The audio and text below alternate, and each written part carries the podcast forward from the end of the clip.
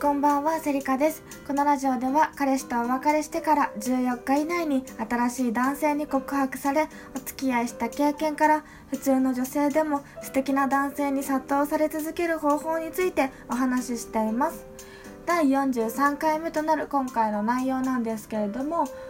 きな相手の名前を5回呼ぼうということと、えースタバで遭遇した男子高校生の話あとあなたのうんと得意分野は何型ですか？この3個についてお話ししようかと思います。まず1つ目なんですけれども相手の名前好きな相手の名前を5回呼ぼうっていうことですね。これについてお話ししたいかと思います。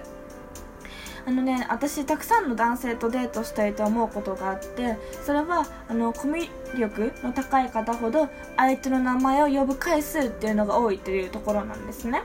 で今日私がデートしていた男性は多分コミュ力としてはそんなに低くないんですよ。あの喋りだしたら自分の興味のあることとかあのにはすごくこう饒舌にお話をされるんですけれどもそれが、うんと、対人私みたいにその女性であんまりまだ面識がない。今回だと2回目？お会いしてまだ2回目だったんですけれどもそういう名前その目の前の女性の名前を呼ばない人って何て言うんだろう。女性のことが好きじゃないわけではなくてあの単に慣れていらっしゃらない方が多いんですね。で逆にコミュ力の高い方ももう営業とかもそれこそまさにそうなんですけれども営業職の方で相手の名前を会話中にこうポポポポポってこう何回も入れてくる方っていうのは結構ねあのうまいんですよ。相手なんだろうな。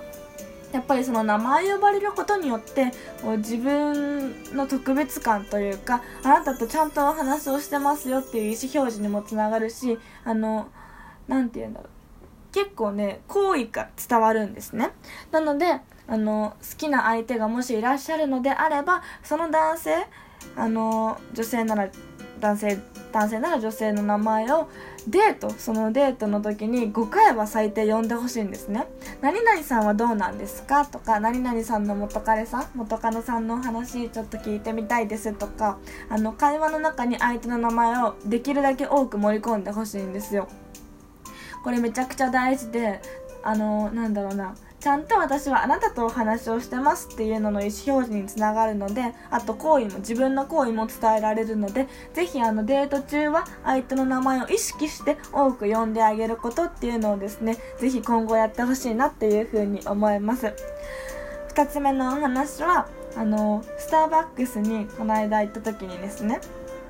隣に男子高校生が座ってたんですよ。まあ割と普通のね普通の男子高校生だったんですけれども2人高校生が座っていてなんかゲームしながらね話してたんですけどなんかあのそういえばなんか俺たちこんなことしてるけど彼女いるもんなみたいな話をしていてで俺たち彼女いそうに見えないらしいけどないるんだよなみたいないや俺は彼女いそうに見えるかもしれないけどお前は絶対いそうじゃないよやのみたいな。絶対彼女いるって思われてないよなみたいな話をしていてなんか可愛い可愛いなってか思って。なんか俺はいるいそうだけどお前はいそうじゃないよなみたいな。周りに言ってやろうかみたいな。周りの女子に言ってやろうかみたいな話をしててですね。すごい微笑ましいなって思った本当に。ただそれだけの話なんですけれども。あのねなんか男子高校生？その私も高校生の時に結構ね大恋愛してたのですごいなんかその記憶が蘇ったんですけれども男子高校生からそうなんて言うんだろうな。高校生の時から結構恋愛ちゃんとね好きな方がいらっしゃるとあの人生の幅がすごく広がると思いますやっぱり。恋愛って自分をなんか成長させてくれるものこう学べるし学び合えるのであの恋愛をして損をしたとかこんな恋愛ならしなきゃよかったとか思うことは私はまあ間違いかなっていうふうに思うのでその男子高校生にもですねぜひ大恋愛をしてほしいなっていうふうに 思ったっていうねまあ母親目線なあのお話でした。で3つ目なんですけれどもなんだっけ私3つ目何をお話ししようとしてましたっけ？えー、っとちょっと待ってくださいね。何でしたっけ？あ思い出しました。あの私あのあなたの得意分野は何ですかっていうねあのそういうのをお話ししようかと思ってたんですけどそうあの私前回のラジオで、えー、2019年2人目男性に告白されましたみたいなね。2人目えっ、ー、と2019年になって男性に告白された回数が私今2回なんですけれどもそうで私がなんか得意なのっていうか私の性格は何て言うんだろうな。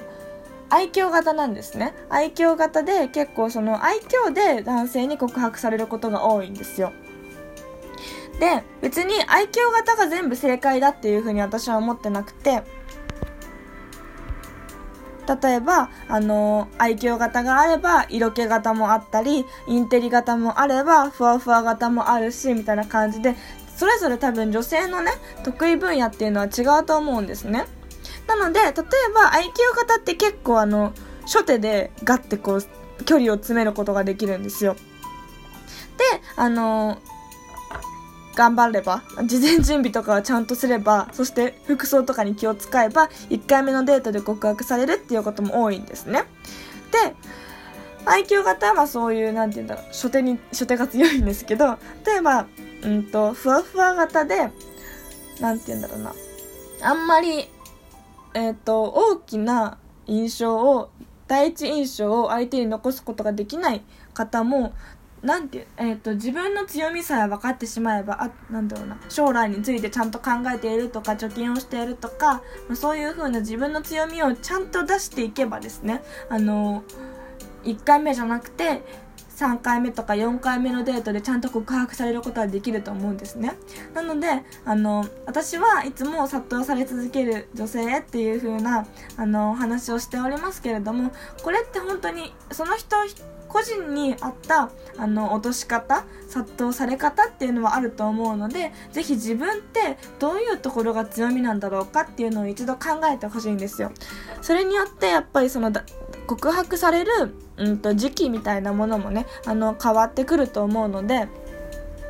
あの、色気に、多分、色気があるだろうな、私はって思ったら、そこを恥ずかしがらずに出す。まあ、セクシーにすればいいっていうわけじゃなくて、要所要所でちょっと肌を見せてあげるとか、そういうところですね。あの、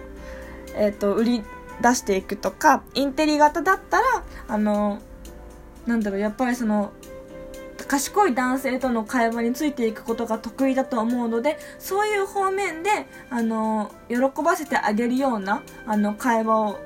もう織り込んでいったりとかそういう風なですね自分の長所を伸ばしていくような恋愛のやり方っていうのはですね結構あのおすすめなのでぜひあの私はどんな方なのかなみたいな得意分野なのかなっていうのをお悩みの方とかもしいらっしゃればですねぜひあの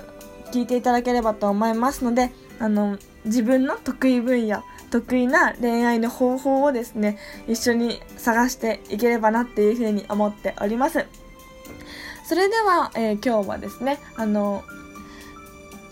あなたの得意分野は何型ですかっていうこととスタバで見つけた男の子のね話と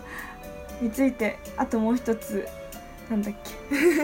すぐ忘れるんですよね。本当にもう良くないと思います。まあそういうね3つについてお話ししました。また次回の配信をお楽しみにお待ちください。ありがとうございました。